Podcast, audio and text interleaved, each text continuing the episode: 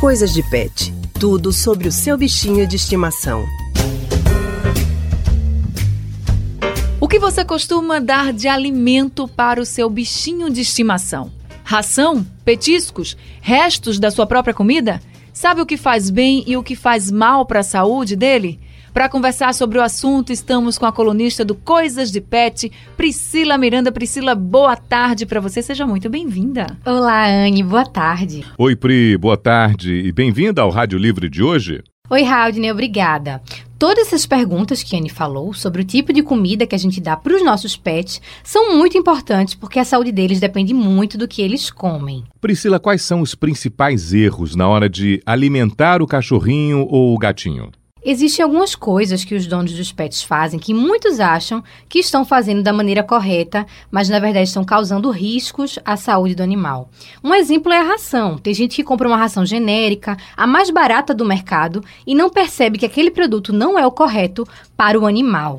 E com relação à quantidade, porque sempre surge a dúvida: será que eu estou colocando pouco, pouca comida para o meu animal de estimação? Será que eu estou colocando muito? Com relação à quantidade, Impri, como a gente faz? Pois é, Anne. A quantidade de ração precisa ser observada pelo dono do pet. Eu conversei com a veterinária Rebeca Dung, que falou dos riscos de se colocar muita ração no pote do animal e também falou daqueles ossinhos de galinha que a gente costuma dar que podem perfurar os órgãos do cachorro. Vamos ouvi-la. Todo saco de ração possui no seu verso uma tabela uma tabela de acordo com peso e idade da quantidade diária que ele deve fornecer. E o tutor acaba não vendo essa tabela e colocando uma quantidade indiscriminada de ração ao longo do dia para o seu animal.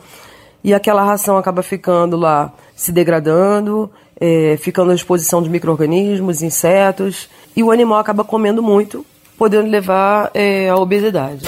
Um outro erro muito comum e infelizmente muito corriqueiro é o fornecimento de ossos de galinha para os cães. E é um perigo muito grande porque eh, o osso de galinha, quando é mastigado pelo cão, ele solta lascas, lascas pontiagudas. E essas lascas elas vão descendo pelo tubo digestivo, pelo esôfago, pelo estômago, pelo intestino, podendo perfurar qual, quaisquer uma dessas partes e podendo também fazer é, uma obstrução da porção final do, do intestino, obstruindo a saída das fezes para é, o meio exterior. Essa coisa de dar resto de comida para o animal é sempre muito perigoso, né, Priscila? Porque existem alimentos extremamente tóxicos para o cachorro ou para o gato que as pessoas dão, mas muitas vezes na inocência mesmo, achando que vai agradar o animal, mas que a gente precisa ter consciência que é realmente muito arriscado. Exatamente, Anne. Alguns alimentos são tóxicos para os animais e podem gerar uma série de problemas para eles. Então dá alguns exemplos para a gente? Certo, eu vou listar aqui algumas dessas comidas que o tutor do bichinho não deve oferecer. Chocolate, cebola, alho, uva, alimentos com açúcar e gordura, comidas salgadas e que levam fermento. E com relação aos petiscos, Pri, o dono do animal também deve ter um controle, cuidado para não dar petiscos demais, não é isso? Isso, Haldney. Petisco não é refeição. A veterinária Rebeca Dung também faz esse alerta importante. Com relação a dar petiscos né, em excesso para os pets, os petiscos são os biscoitinhos, sachês, bifinhos. Lembrar sempre que os petiscos eles não são a alimentação principal do animal.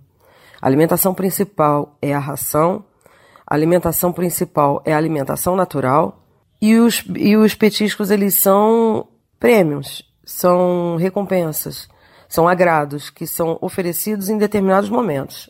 Então fica a dica. Você que está nos ouvindo agora, preste muita atenção na hora que for escolher a comida do seu bichinho de estimação para acabar não envenenando ele e prejudicando também a saúde do seu animalzinho. Priscila, muito obrigada mais uma vez por essas orientações e pela participação no Rádio Livre de hoje. Obrigada, Anne, e até semana que vem. Obrigado, Priscila. Até semana que vem. Tchau, tchau.